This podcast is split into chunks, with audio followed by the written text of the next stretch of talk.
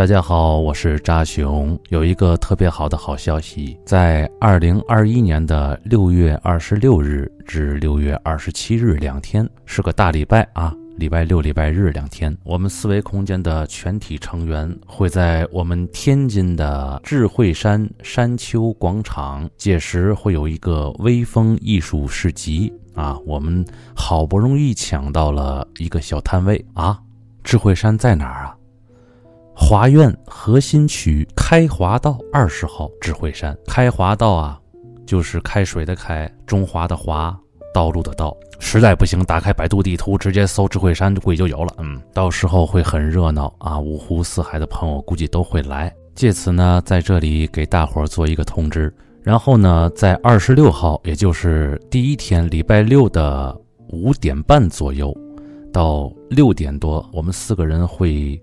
在山丘广场上啊，为大家做一个聊天性质的这么一个分享啊，到时候也许在下边坐着的人呢，都是我们的忠实听友，也有很多新朋友。希望大家在百忙之中抽出时间来，和我们一起共度美好的时光啊！是再说一遍，时间是二零二一年的六月二十六日至六月二十七日，下午三点开始，晚上八点结束。呃，到时候天津本地的这老几位啊，包括一些节目里的嘉宾呢，群里边那几个大咖、吉祥物什么的，估计都会来啊，他们肯定都得到啊。到时我们不见不散。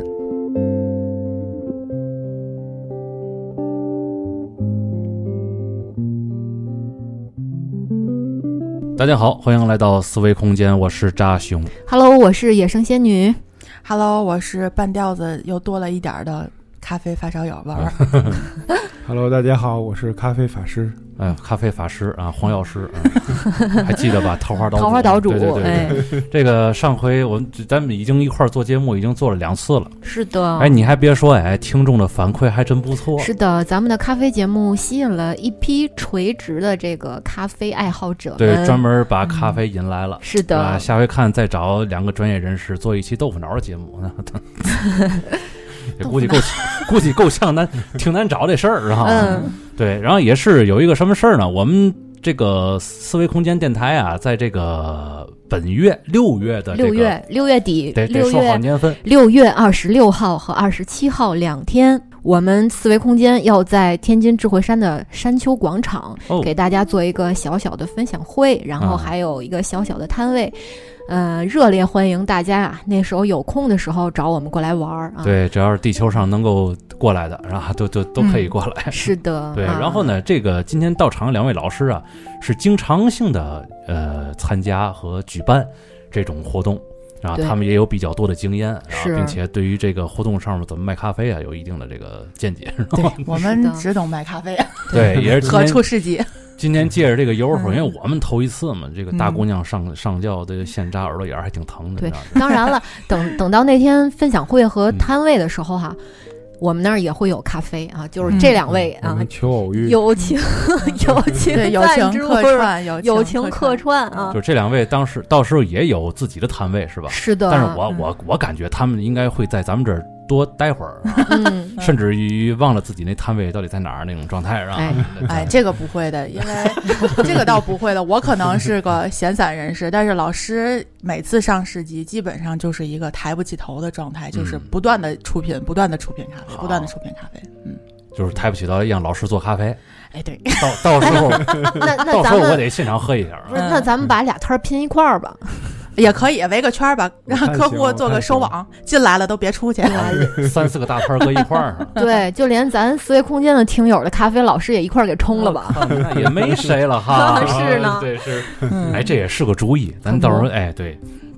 今儿也是啊，咱一块儿聊聊这个集市上的事儿，是对吧？然后也聊聊咖啡上的事儿，嗯，对吧？也里边也有很多干货关于咖啡上，是吧？嗯，哎，最近你们俩都去哪儿了呀？我们电台的咖啡都已经供给不上了，好，我都断粮好久了，想念，对吧？我都买其他杂牌咖啡了，我又开始喝速溶了，又哎呦，这个是，这个是我们。前一段时间，我是主要是出差，老师这边的话是呃教课比较忙，都是课程排的比较紧，而且是自从我们出完市集之后，老师这个呃订单量啊猛增，嗯，他得就是控制，就是忙着控制品，控制这个品质，然后忙着出品。嗯啊，老师一直在忙着输出，我呢就是出去晃了一圈儿啊，也是出差，然后然后去了云南那边。嗯，然后因为市集上，呃，我们这两次市集，大家对云南的咖啡豆反应都非常的好。嗯嗯嗯，尤其是这个咱们这回上次市集用的那个做的特调的那一款鲜粉黛，还有那个南屏晚风的那款，嗯，对，特别特别的好。这名字都这么有诗意，这来自于哪儿呢？这个就是来自于咱们的云南咖啡。，哦，那我前两天喝那也是是吧？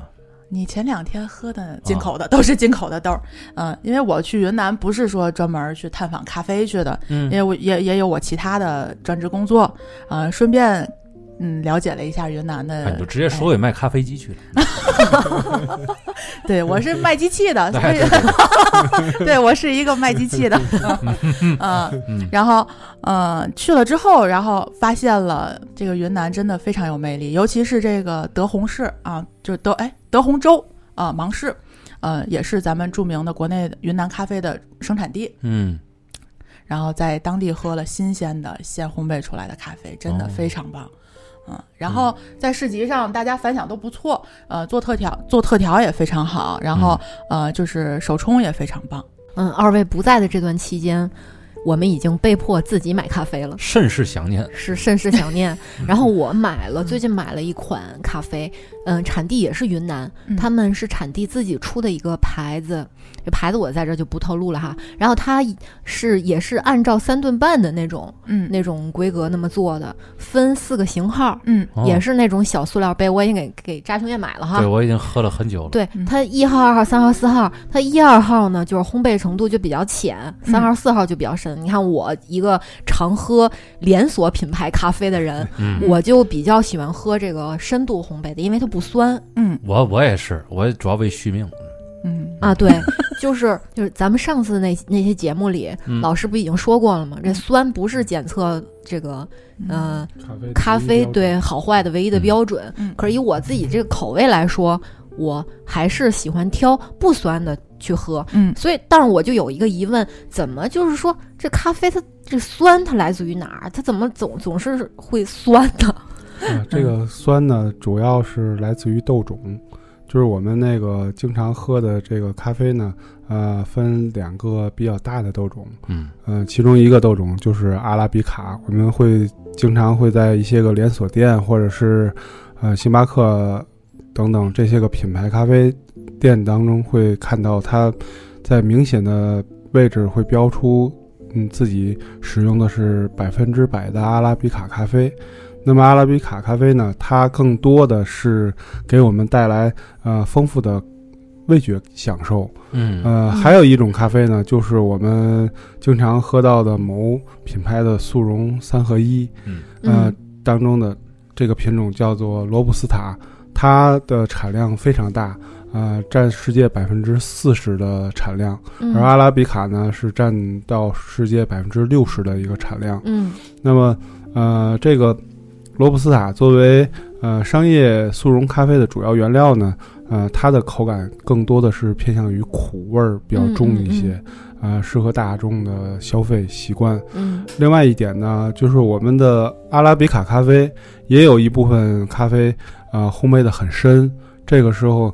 呃，大家感觉不到这个酸度，其实，呃，这个酸度呢是被这个苦度，呃，给掩盖盖掉了。对。嗯。嗯。呃，那么这个这个酸呢，来自于什么呢？其实是来自于它当中更多的是柠檬酸，还有我们咖啡当中有一个物质叫绿原酸，在成熟的咖啡当中呢，这个绿原酸的含量相对来说比较低，它在呃高温烘焙之下呢，会分解出苦和涩的两种物质，嗯。而而那个我们，呃，这个大多数的商业咖啡呢，它的苦和涩呢，呃，这个物质含量比较高的，嗯。而我们呃喝到的某些个就是含酸酸值比较高的浅烘焙的咖啡呢，嗯。包括这个这个精品级的咖啡呢，它的绿原酸含量反而很低，所以它在呃适当的温度烘焙下呢，它的这个酸值会表现出来比较突出。嗯所以我们喝到的这些咖啡有一定的酸度。嗯但是酸也分很多种，嗯，有的时候可能你你就我来分辨啊，就是我喝下去眉头一皱，就是一个让我不高兴的酸，可能就是尖酸、腐酸，就是这类的酸，就是会让人很不舒服。对，但很多精品咖啡的酸嗯。是一种明亮的、干净的，呃，嗯。像水果风味的那种酸。对嗯。这类的酸呢，就跟我们在产地看到的一些个加工方法有很大的关系。嗯嗯，就是在不同的国家呢，像比如说在埃塞俄比亚这个国家，呃，经常会我们会喝到耶加雪菲这个品种。嗯，是，嗯，就是一些电视剧里面也是，我要喝耶加雪菲。苏大强又来了，装叉必备，是吧？嗯然后那个呃，实际上呢，它更多的是因为我们在精挑细选下啊、这个咖啡果实我们都挑选的是全部是红色果实，在咖啡未成熟这些果实呢，会经常混在这个商业咖啡当中，嗯呃，以降低价格进行出售。所以在商业咖啡当中呢，我们很难找到酸这个味道。嗯对，确实是嗯，确实是，嗯因为它不突出那个味道嘛，它为了达到某种均衡和平均，嗯，它会故意的没有那个酸味，对我在加深它的烘焙度吧。我在星巴克喝的那个手冲也一点酸味儿都没有，嗯，但是你们给我们带来的那个精品豆儿喝下去是确实有酸味儿在的，嗯。呃嗯，除了嗯除了就是我们在烘焙度上就是有所体现以外，另外就是，呃，这些产地进行这种精品咖啡，呃，挑选的时候，呃、有很花费很多人力或者是物力去进行这种咖啡的筛选，啊，啊、只选那个全红果，这些全红果呢，嗯，并且糖分含量也比较高。啊，对它的绿原酸含量也比较低，这样的话，经过适当的烘焙，我们喝到的咖啡，呃，不仅不苦，而且还富有各种，各样的甜感、嗯。呃酸感，还有呃比较明显的花果香。嗯，哦，也就是说，这个咖啡里稍微有点酸呐，这个其实是好咖啡，我觉得是吧？我这么定义可以吗？啊，嗯。呃只要不是尖酸、腐酸，让人不愉不愉快的那种酸。就，只要不是毒瘤那边出来的咖啡，醋酸也是一种酸。因为你看文文他形容这个酸啊，他都有很多形容词，嗯，就我觉得品尝咖啡就跟女生在选香水儿的时候是差不多的，就是你用的大部分是你的感受力，没，错，对，还有你的想象力，嗯，对，对，而且这个咖啡当中的这个酸呢，你喝到嘴里是一种平衡感。往往这个好的这个咖啡呢，它的平衡感非常强，嗯就是你喝到嘴里不不仅不感觉到这种酸的刺激，而且，呃，更多的是像你吃到的某一款水果。嗯嗯，嗯，那对于那个想生男孩的孕妇是不是有用啊？这个孕妇其实我觉得少量咖啡因是可以的，并不是不可以，但不要过量就可以了。嗯，嗯，看他喜欢。嗯，你说香水儿，昨天某位大佬。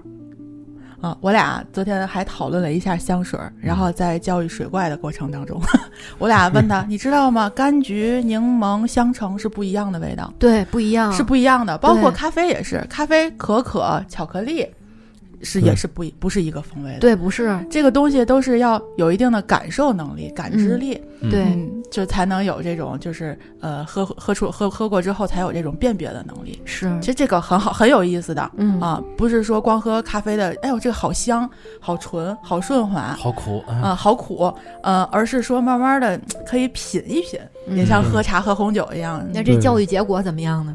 教育结果就是，他说他的鼻子比警犬灵一点儿，不用教育。这水怪不是也不天天拿咖啡当水喝吗？他不是啊？我一般不给他喝好的，哦，行了，我 这是明白了这我就终于明白这个 这个这个警犬的级别了，是吧？对对对，所以你要是喝的足够量的话，我们会有很嗯。很很清晰的那个甄别能力，嗯。就是我们喝到的一款好咖啡跟不好的咖啡，很快我们就会分辨出来。嗯，就是不好的咖啡当中会有一些个木头味儿，或者是呃草味儿，或者我们烘焙由于烘焙造成的某一些个焦苦的味道。嗯嗯，这好的咖啡的话，我们会喝到这个比较舒服的这种酸，嗯，啊，就像嗯水果一样。我我前两天又又喝了一把这个嗯某鸟窝品牌的这个，就没没得喝了，没得喝了。后来后来这个 我懂了，我哎，真的啊，真的就是经过这么长一段时间这个挂耳的洗礼之后啊，嗯。那个就真没法喝了，嗯，两口下水赶紧赶紧倒了，嗯，嗯。就就就真是那种感觉。其实今天咱们可以在这提一下那个是什么挂耳品牌。啊，对，妙计，嗯。哎，我们的啊妙计咖啡确实是品质比较高一点儿。没错，对对，我们四维空间的主播都是喝妙计，妙计，都是喝妙计来续命的，是吧？。对，之之之前两期节目感觉说不说呢，然后今今这期节目就说啊，这嗯，当时因为我们还在找更精准的市场定位，就是也没有大力的去做广告。嗯，然后今年的话，嗯，后面的动作可能会比较多一点儿，稍微多一点儿，也希望大家有时间都来品尝一下吧。到时候嗯智慧山的那个啊，集集市的话，交给我，对吧？交给我们应该应该是大家可以有机会去品尝这款咖啡嗯。嗯，没有啊没有问题的。嗯嗯，就是我们我做咖啡时间不长，主要是老师这边一直在带着我们去做品质把控对，没错，你做咖啡机时间比较长，啊。对，对我们是做 做机器的。术业有专攻，我知道。对，做机器的，嗯，但是喝起来的话，就是我们咱还说到回到市集上，因为马上你们出这个市集的话，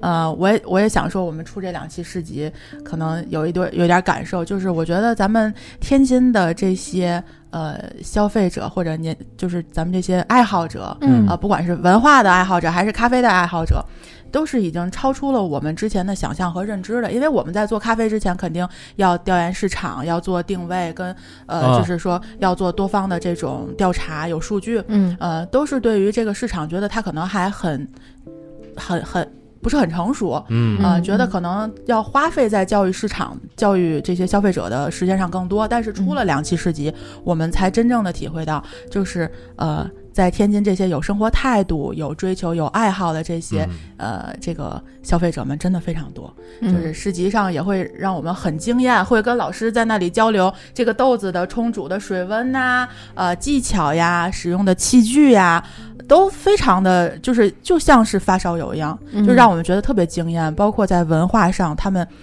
非常懂，特别的棒。所以说，嗯听众朋友们也都知道了，我们天津不只有嘎巴菜和豆腐脑，是吧？那对，还有妙计咖啡。对，嗯，嗯我们还是这个觉得大家对于酸这个事儿，咱们刚才说酸，嗯。大家都是有一个，好多人，很多人都是有一个疑问疑问。疑问，嗯。嗯，就是在在为什么是酸呐？对。我们喜欢焦苦。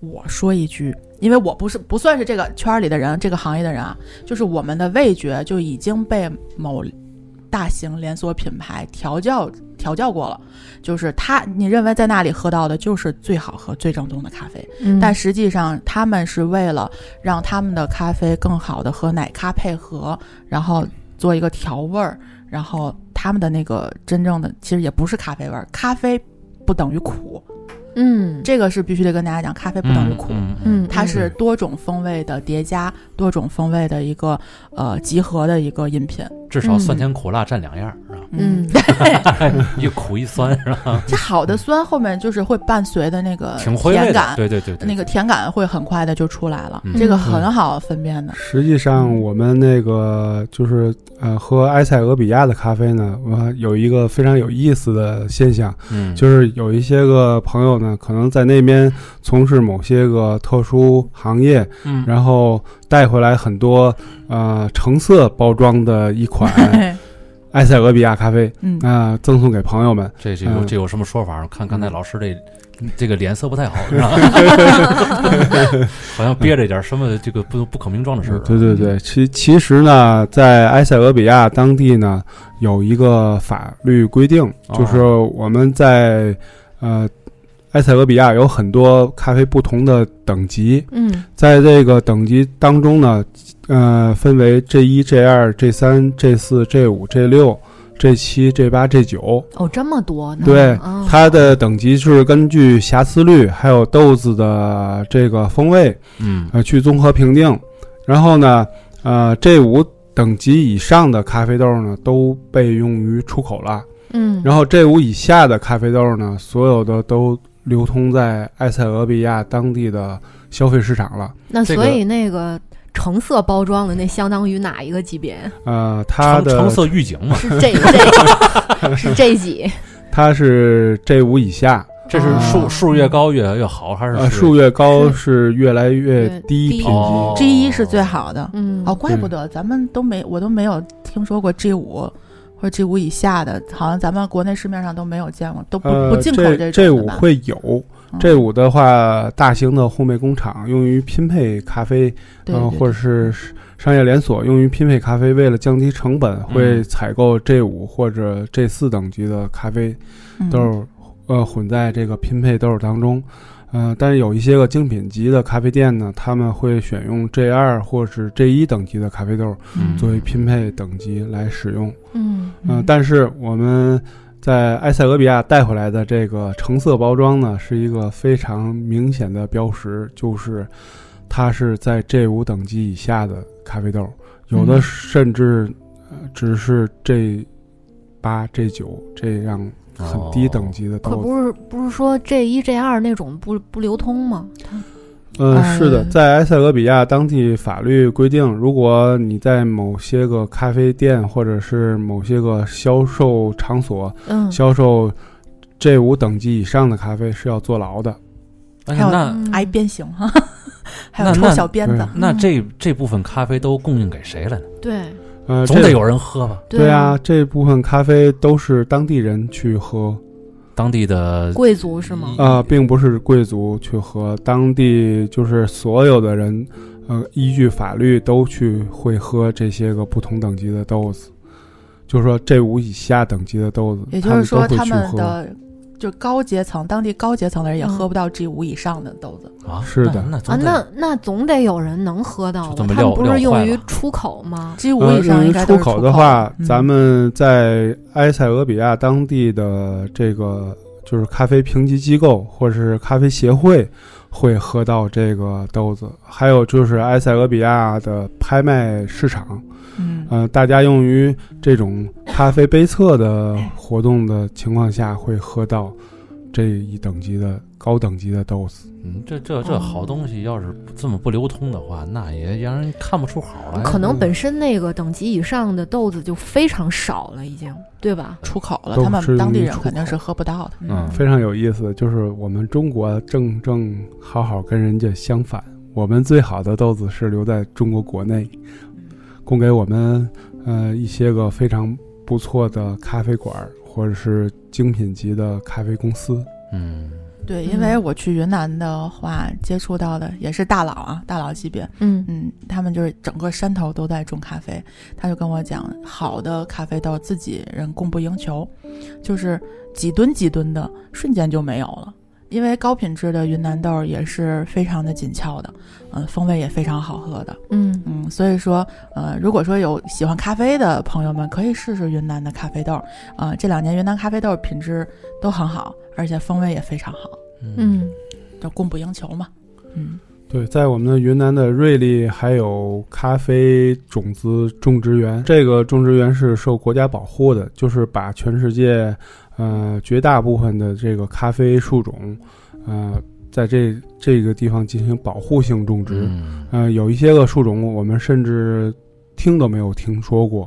嗯，反正这个看来那边也是一个种这个东西比较呃比较符合这个种种这种咖啡树的这种地区是吧？是嗯，嗯它海拔是合适的。对，现在嗯已经有一些国外、嗯国国外的博主把云南的豆儿带到国外去了。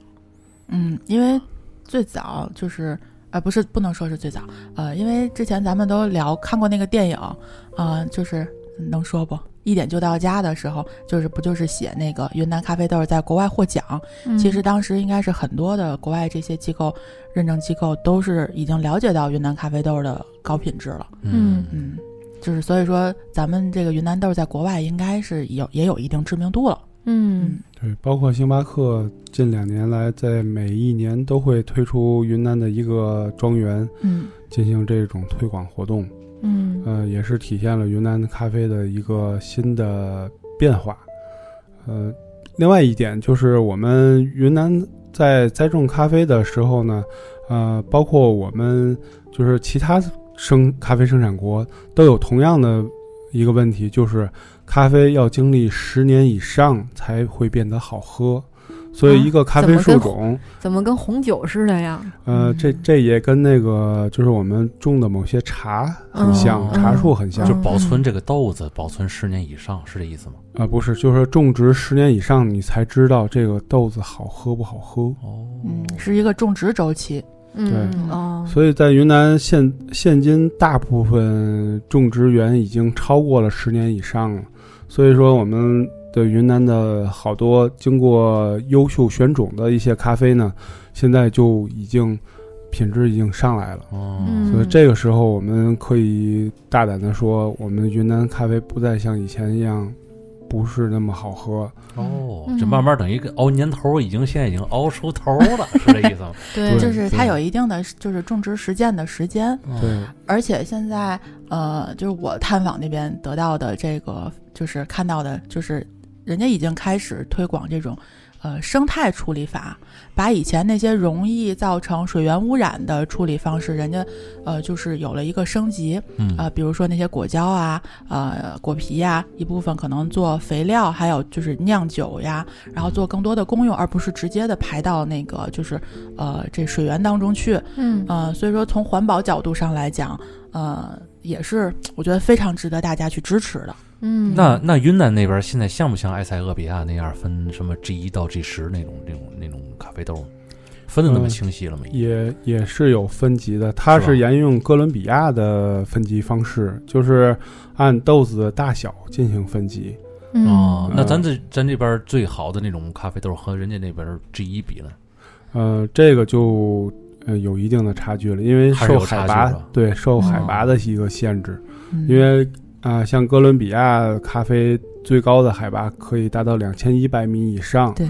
而我们中国云南在两千一百米的这个位置就不能种植咖啡了。嗯哦哦，我还想了，那可能再熬十年，可能就赶上人家了。后来一看不是这个意思。但是现在他们也在推那个高海拔计划嘛，嗯，也是在做努力。嗯，就说到海拔，我们老师也是对于海拔这件事儿有有执念。每次选豆的时候。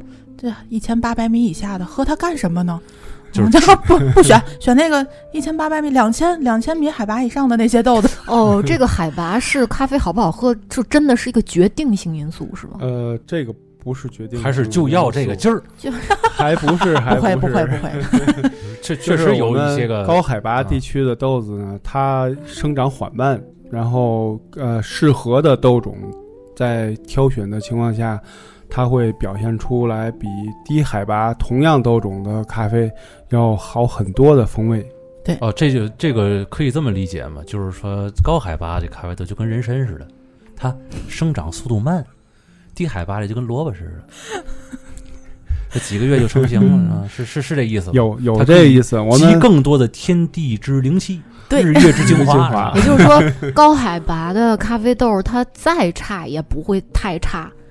呃，这个他就已经，它就已经就是，就我觉得还是海拔能一个身份，一个身份的象征了，已经。哦，就说那个我们这个在高海拔地区的咖啡豆呢，呃，经过这个适当的处理，它的处理法及呃，就是处理法相同的情况下，它在高海拔地区的豆子，它的各个。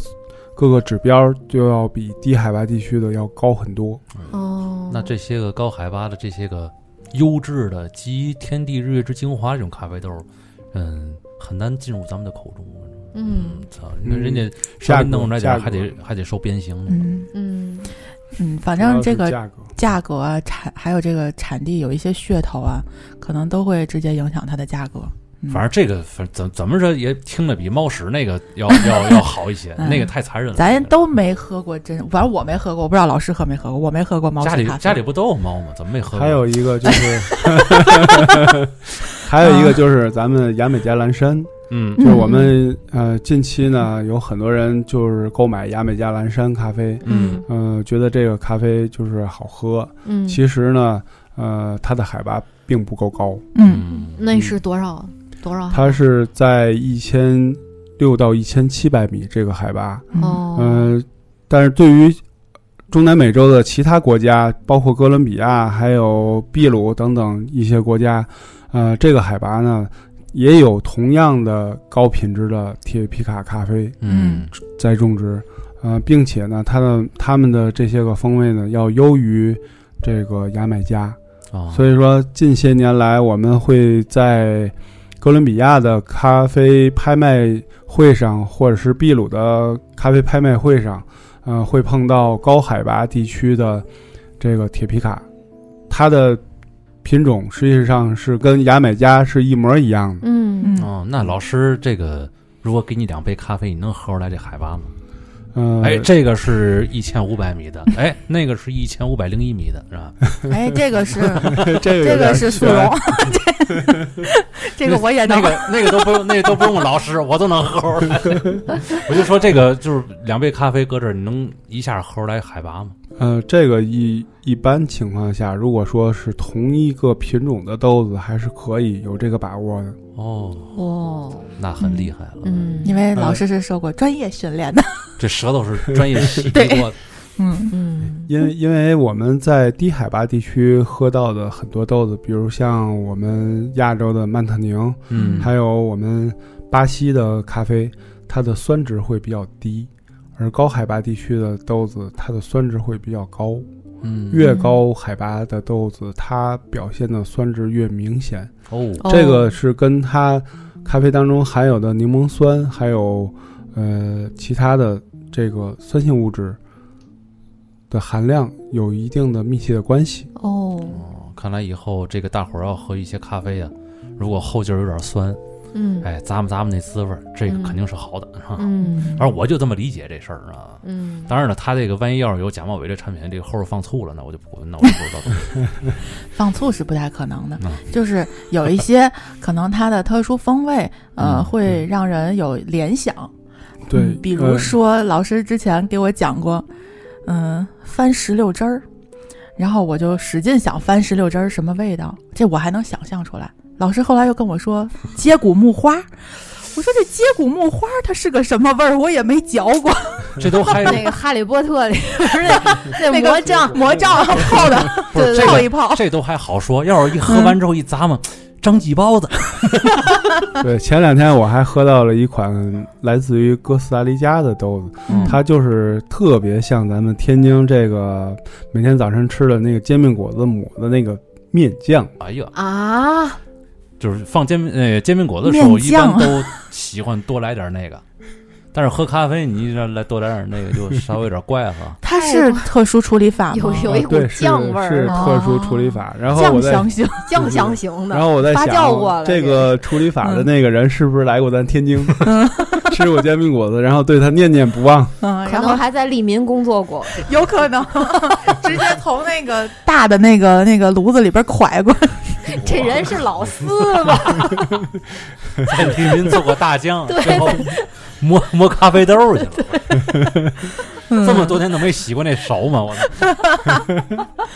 嗯，前两天朋友跟我说，呃，说那个也是认识了一个爱喝咖啡的朋友，说嗯有机会，呃，等疫情差不多结束了，那边通航了，请你喝圣海伦娜。我圣海伦娜这名字听上去不像咱们平常听听见的什么耶加雪菲啊，就这类的名字，很拗口。圣海伦娜就像听着像个头牌。哎，像一个正正常常的一个外国的什么品牌。后来我就上网去搜了，哇，原来是一个头部品种，就是很这风很大头部品种，然后据说特别名贵。但是老师给我讲完了之后，我就觉得啊，原来如此。他是，这您您您跟我说的那个，他是哪个岛来着？我就又忘了。圣海伦娜岛，啊，不是不是不是啊，嗯、马提尼克岛这个比较绕嘴。嗯啊，这个呃岛是是当年那个囚禁拿破仑，拿破仑在战败之后，就是一直终生囚禁在他终身囚禁的这个岛上，他非常喜欢咖啡，然后在岛上种了几株咖啡树。哦，这个这几株咖啡树碰巧就是这圣海伦娜这一品种，它是属于波旁的一个变种。嗯嗯，应该是其他地方也没有这个。呃，这个其他地方呃原先有很多地方栽种，后来由于世界爆发叶锈病的原因，嗯呃，有很多地方就灭绝了。呃，现今能够保存的只有这个岛上的这这一款咖啡，那还是很珍贵。这就属于拿白死之前最后的一点小贡献了，是吧？嗯嗯，据说是好像通航也挺费劲的，是一周就一一个航班，还是一个月就一个航班，我不记得，反正挺珍贵的。那它是因为珍贵，所以它比较，还是因为它味道确实跟别的不一样呢？没喝过呢，呃这个咖啡呢，你对你还没啊喝，我这还没喝过呢这。个咖啡呢，它的豆种呢，实际上如果按严格呃要求来讲，它实际上是从也门这个地方流转出来的。哦，嗯又是也门。对、哦对，也门这个地方是世界咖啡贸易第一国，嗯当时很多人觊觎这个地方的这个咖啡贸易财富，呃，于是就是陆续不断的有人去偷种子，嗯啊就是其中这个这个品种的种子是从这个地方被偷出来的。但是这个、哦刚才老师不也说了吗？这跟嗯种子有一半的关系，剩下一半不也有海拔、土壤之类的各种原因吧？对吧？嗯就碰巧在这个地方，这个这个嗯、呃品种呢适合当地的土壤种植，嗯并且发生了这种变种，嗯呃、形成了它这一个海岛上独有的这个品种。但是呢，这个品种呢，终究离不开波旁这个大的咖啡种系集团。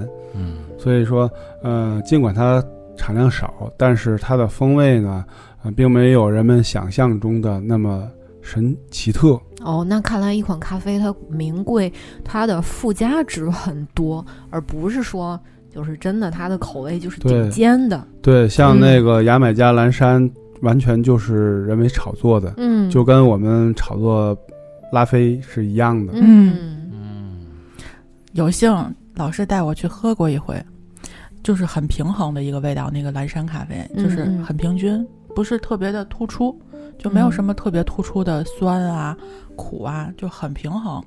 我说我怎么喜欢蓝山咖啡呢？就很平衡，嗯，就是可能就是因为那平衡，对、嗯就是一个平衡感。我还是比较喜欢平衡就。是咱咱咱土象星座的，一般不太喜欢刺激的味道，对对对，哎，这稍微平和厚重，比较厚重的一些个，嗯对吧？比较饱和的那种味道，嗯嗯，是吧？咱可能更会持久的喜欢，是对吧？你突然间刺激一下，好像也行了，但是你长时间的喝，肯定还是需要一些个平比较平和的味道。对，对就像我们喝到的大部分哥伦比亚咖啡，其实它的价格呃要比蓝山咖啡要便宜很多，嗯呃，并且它的平衡感会非常好喝。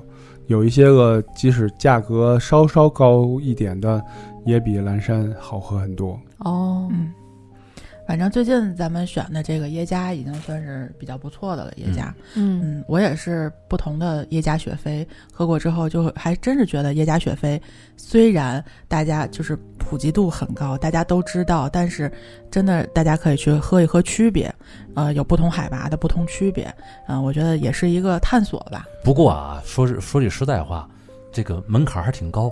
太高了。你像我，你像我这个，虽然我跟着老师一块儿做节目吧，嗯 虽然我离老师如此之近啊，嗯但是你让我现在马上就知道我要准备喝一个什么样适合我的，或者怎么样，我就一概不知道。嗯，我其实更想问的，你知道是什么吗？是什么？就是咱二十六号的时候，这个老师会给我准备什么样的咖啡呢？就是介简单介绍一下，玩玩懂了吗？懂了，简单简单介绍一下，那那一天老师的那个摊位上会出现什么样的咖啡，嗯然后我们的摊位上会出现老师老师所提供 的什么样的咖啡。这可能对于广大听友来说可能会更天气呀、好热。老师呢有神秘的特调，这个不能现在漏。但是你们那儿能喝着什么咖啡呢？确实是最近选的这个新品种，嗯，我觉得你们可以在摊位上啊，也是云南那边过来的啊，不不，云南的豆可能还没到。我哦，这期节目播出之后，我想给老师云南的老师发过去，他会不会觉得我在催他要豆子？就就就 就是这这句话我就不讲了。嗯，哎，好的，谢谢。嗯嗯啊，请把它放在头里行吗？请 在片头。所以二十六号、二十七号大家如果不来的话，那真的是大家亏了哈，嗯亏了啊！我觉得给大家准备的是高品质的耶加雪菲，大家可能平常就是喝到一般的耶加雪菲，海拔可能都是一千八百米以下的，我会给大家准备一个一千八百米以上的。嗯，主要是什么呢？我要是知道我喝这个咖啡豆里边的这个这个故事性啊，还有它的产地啊，还有它各种说法，嗯。我喝的可能味道会不一样。对嗯，对吧？我们也会挑选一些个具有故事性的咖啡给嗯大家，嗯，包括像也门这样的，包括像桂夏这样的嗯传奇咖啡树种。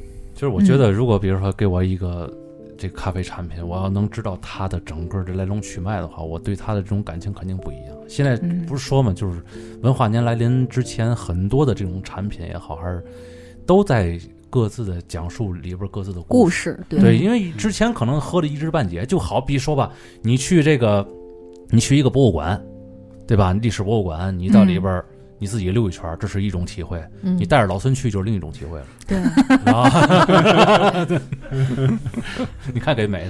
的，带着孙老师还是带着孙老师的人形立牌儿？我说那就算了，那个。必须得带着孙老师才行。对，嗯。嗯，我们上市集的时候，就很多呃爱好者、发烧友，真的很懂行，交流起来完全就是像和在一个 和一个同行交流一样。啊而且这两年，我觉得这个也归功于咱们天津本土这些优秀的独立咖啡馆儿。嗯嗯嗯，基本上我们是出来了就会喝一下，出出一个新的就会喝一下，就是很多咖啡馆儿真的很优秀。嗯呃，从出品、文化，然后再有使用的这个，呃，就是这些豆子呀什么的，我觉得，哎，都很不错，文化嗯氛围也不错。我看出来了，嗯就是二位就是来回踢馆去是吧？哎，又抽一件是吧？不敢，不敢，不敢，不敢，不敢，不敢。嗯，因为就是，嗯，大家如果说就是，就好像入坑一样，我啊是入坑了，然后就是入了踢馆这坑了，是吧呃，不，入了喝咖啡这个坑了，嗯就会觉得，呃，喝到好豆子，喝到新鲜的豆子，以及和呃咖啡师去交流，是一个非常让人放松和愉悦的过程。我觉得。就是摊位上也是，你们你们做市集了之后，你们就会发现，像比较有交流欲望和倾诉欲望的，在市集上都可以有发挥。因为会有我我能想到，我能想到，嗯，因为会有好多那个就是听友肯定会过来嘛，然后啊好多就是慕名而来的，或者说是喜欢这些周边文化的，来了之后一定会揪着你们聊天的。你们会发现，你们可能真的会捕捉到不同的人对你们的这个不同等级的热爱，很惊喜，真的挺惊喜。我估计到时候都是来看仙女来的，是吧？哎，嗯，是 不是我刚也可以我刚想说，哎，我好期待那个交流，你怎么就把事儿说俗了？哦，原来是长这样，然后走了是吗？好失好失望呀！嗯，应该不会，就你们会有惊喜的，因为我也挺惊喜的。有一些购买过我们产品的顾客，他我们觉得他们可能不会记得我们的产品，但是到了现场的话，哎，这个我喝过呀，这个很好的，哎，这俩人我认识，这是那卖机器那个，是吧？嗯，就是很就是做市集，这市集文化确实，我觉得今年天津也特别棒。哎，还真是嗯这种做起来特别这种活动，我觉得还是确实应该多一些是的，啊，促进整个民间交流嘛，是吧？嗯。对市场经济的这个大浪潮啊，对，嗯。最主要的是这个就是这个封闭的一个呃市场的概念嗯，被打破了，嗯。就是大家可能对以前固有的这个咖啡。呃，是苦的这这种想象就是被打破了，因为嗯。你在市集上，呃，百分之八十以上的咖啡摊位都是卖具有一定酸值的咖啡。那么我是不是我喝的有问题？还有是是不是我这个咖啡，呃，怎么这个一下子就都变酸了呢？嗯，这些疑问很多的消费者会有。是不是馊了？那不能够，对呀，他问题他要他不不明是豆汁儿不明不明白的话，他嗯肯定就会这么样想。你这 你这咖啡？不会，不会我觉得只有你会这么想。我应该会这么想，但是现在我就感觉，哦，我只喝到好咖啡了。反正市集上肯定好多特别好玩的事儿会比较多一点儿。嗯，就是就是应急呀、这个就是你们可能得多多备一些应急预案，比如说下雨了怎么办？上一场市集，我和老师为了保护咖啡和产品，两个人轮成了落汤鸡，而只要不是今天这种雨量就，就还行啊。嗯，就嗯还可以那那天我们那个雨量都没想象，呃，会来那么多的咖啡爱好者。特别多。就是我们第一天的收入，看就是有有雨那天的收入，竟然比第二天大晴天的收入还要高嗯，就是热情不减，在市集，不管是咖啡爱好者还是就是这种市集爱好者，热情度真的非常高。嗯，我看你经常去串摊儿是吧？我串摊儿是为串摊儿了串的很开心。买周边和买吃的。到时候那天咱也串摊儿去。嗯对，嗯市市集上确实有不错的嗯那个美食美食对，嗯让让我们那个在老远的地方就能闻到。呃，我们第一次出摊儿，对面是烤牛排的，呃那个牛排的味道呀，哎呀！第二次是斜对角是牛肉汉堡，哎，跟牛标上了。妈呀，太好吃了！我跟老师连吃两天，然后对面的手打柠檬茶也 让我特别的流连忘返，一天两杯起。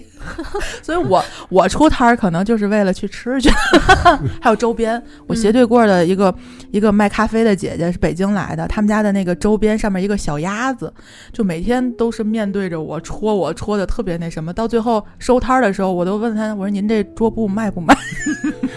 那个引起我注意的就是一个是店主嘛，后边立了个牌儿，已经全都卖没了，再卖只能卖店主了。我后面去问过他了，嗯我问过他了，他说我有什么办法？那天就是很火爆，没办法，就是因为你跟我问完了之后，我不就是跟你说，我说我问问他卖不卖？就我因为我转天就很巧，我转天就是约的跟去他店里，嗯，然后我说你知道吗？就好多人特别喜欢你那牌子，真的想问你卖不卖？他说不卖不卖，不不不不不不行不行，还挺内秀的那个店主，也是天津非常优秀的一个那个咖啡馆，嗯。真的是，就是天津这些很优秀的咖啡馆，就一直都很有创意。嗯 是，对对，每每一次就是不光是咱们天津这边，就包括北京、上海，还有那个嗯杭州，现在也在呃不停的在做这种咖啡市集。嗯嗯呃，并且每一场市集上，我们都会去寻找很多亮点，嗯就是这些个咖啡馆主们的创意，就非常非常开的脑洞，嗯，就你有的时候甚至想象不到。这个对于整个行业的这个促进呢，它是非常有效果的。呃是的对，大家都是这种就是生活美学的一个体验。对，互相交流经验嘛。对，有的时候嗯就是因为这种体验，有可能，呃，我去另外一家馆子，但是你在去这家馆子的时候，呃，咖啡馆的馆主会向你介绍，哎，某某另外一家馆子你也值得去一下，就是哦，这大家这种互相推介的这种效应会哎，我觉得。这点非常有意思，嗯这打破了之前就是什么同行是冤家。嗯，嗯，对，哎，这个特这个友好的感觉是没错特别让人向往的。嗯，咱们现在天津这边也有很多咖啡馆的馆主也在大力的推广，就是咱们天津的更多的咖啡店，就会用这种方式去介绍，就是尤其是外地的这个消费者过来，嗯。嗯、或者是我们呃同同城的这些个呃来探店的这些个爱好者们，嗯、就会向大家介绍更多的这种咖啡店去打卡。就是互相踢馆，是吧？嗯，就是 就是他会有馆打引号啊。不是这它会有一个推荐嗯，但是它是对对对一个一个就是感觉是。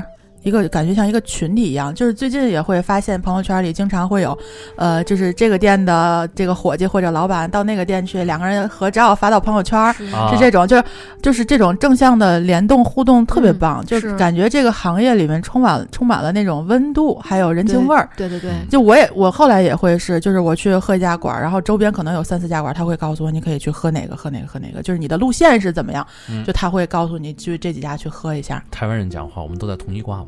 嗯，哎，对，对它真正是确实是形成了一种一种文化交流。成了一个就是相应的咱们天津本市的咖啡地图，嗯，这样的话，大家都会对这个呃整整个行业都有所贡献。嗯是不是哪怕这个豆子都是从一个地方引进的，但是不同的师傅做出来也会有不同的效果，是吧？呃，就是不同的烘焙师的的手法可能会不太一样，但是它烘焙出来的风味，也就是说，就是个人就是个人喜好，根据个人喜好不同去找。但是最近我发现，咱们周边的这些馆儿，这些咖啡喝起来都有一个特别特别大的感触，就是不涩。嗯，完全不涩，涩确实是比酸要让人忍受不了的。嗯，涩会让人很不舒服，酸再加上涩就那就很难喝了。但是我对，但我最近发现，就是咱们这些咖啡馆们的这些出品不涩，嗯，不涩了。不管是就是烘焙度、冲煮，它还是冲煮的这个方式方法和过程，都就都不涩了。那这个是整个制作的过程，就冲煮的过程，还是说这个豆子的这个？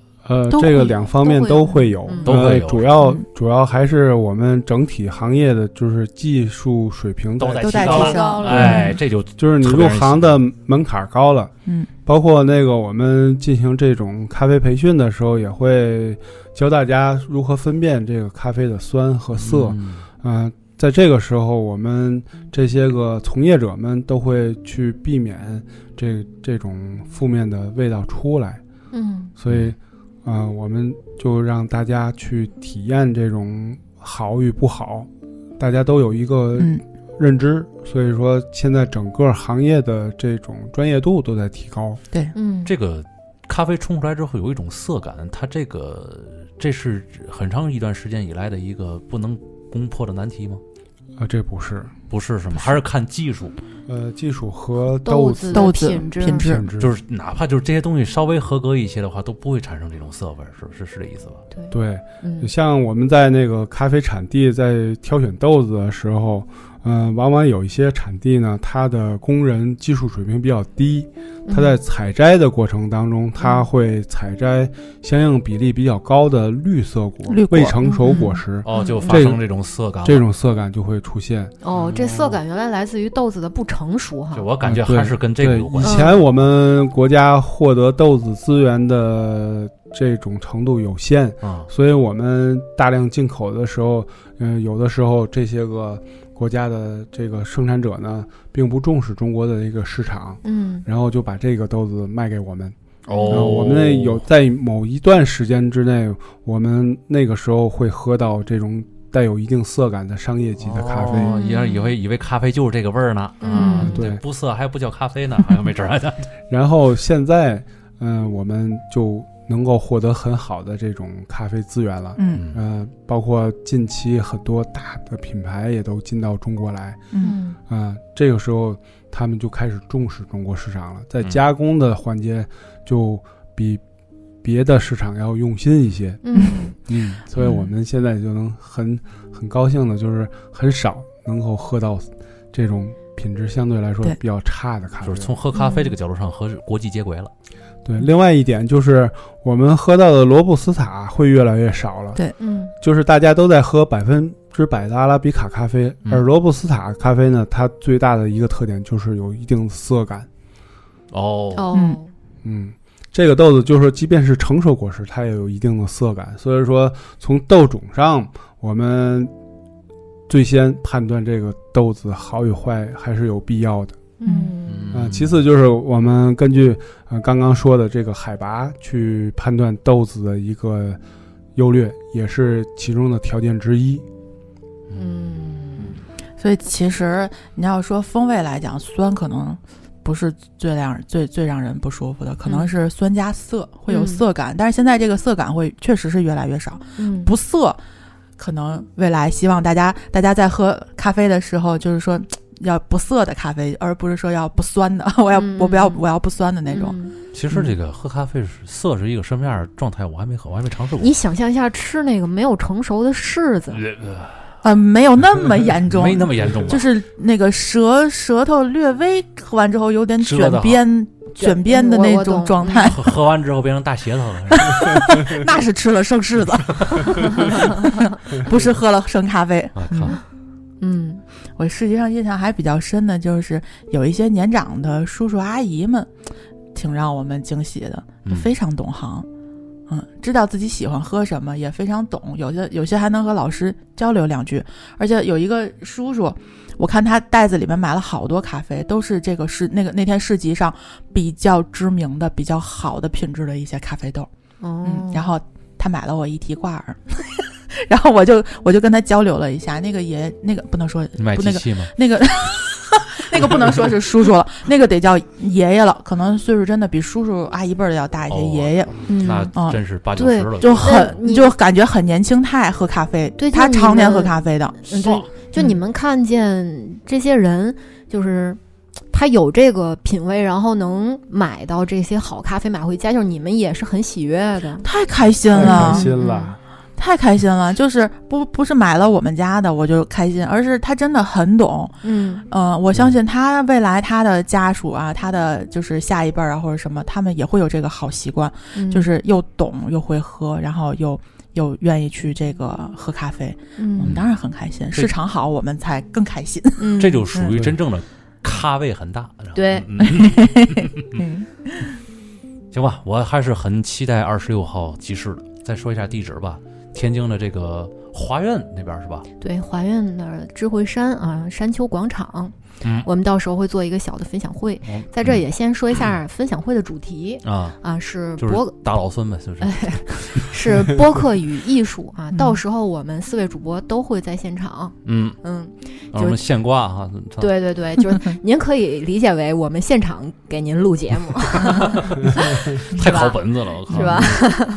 到时候现场一堆人，那，我只能当时下边做了一堆白菜吧。啊嗯，萝卜、白菜、土豆对，对对，这个比较比较老的一个方法，是吧？嗯，嗯，可以想下面做的都是一堆咖啡豆儿，也可以。也可以然后嗯，完事儿之后到我们那个摊位那儿一块儿喝点咖啡啊，嗯。喝点咖啡，喝点酒，对，然后见嗯。见见旭哥，对，传说中的这个 传说中的吉祥物旭哥。嗯。不光有旭哥，嗯。咱们群里的那些老朋友嗯，当天都会在。嗯。群里的老炮儿们必须都都给我到场。哎，老炮儿这词儿用的好，哎，哎，群里的老炮儿，老炮儿。都坐过牢是吧？对，那二十六号也希望大家来摊位上喝咖啡，嗯我给大家准备好喝的咖啡。最好嗯摊位能给我挨着。哎，老师的摊位上有特别好的、特别大的惊喜。嗯嗯，因为天热嘛，一定是让大家神清气爽的惊喜对。，然后听老师给你们讲每一个惊喜后边的故事，我估计得累死了，是吧？呃，求放过啊、人 老师可能聊不过来。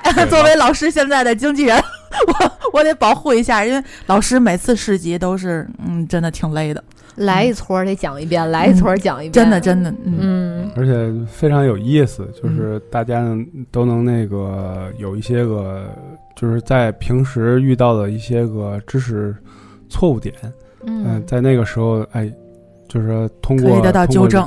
了解就能嗯纠正。你说去玩这一趟还能获得好多知识，你看看这多好。嗯，要不我们给凑就凑一批，咱这个，然后导游啊，对对，咱就一块儿讲，然后这批嗯凑够，比如二十人了，然后到老师那儿也也行，我觉得这也行。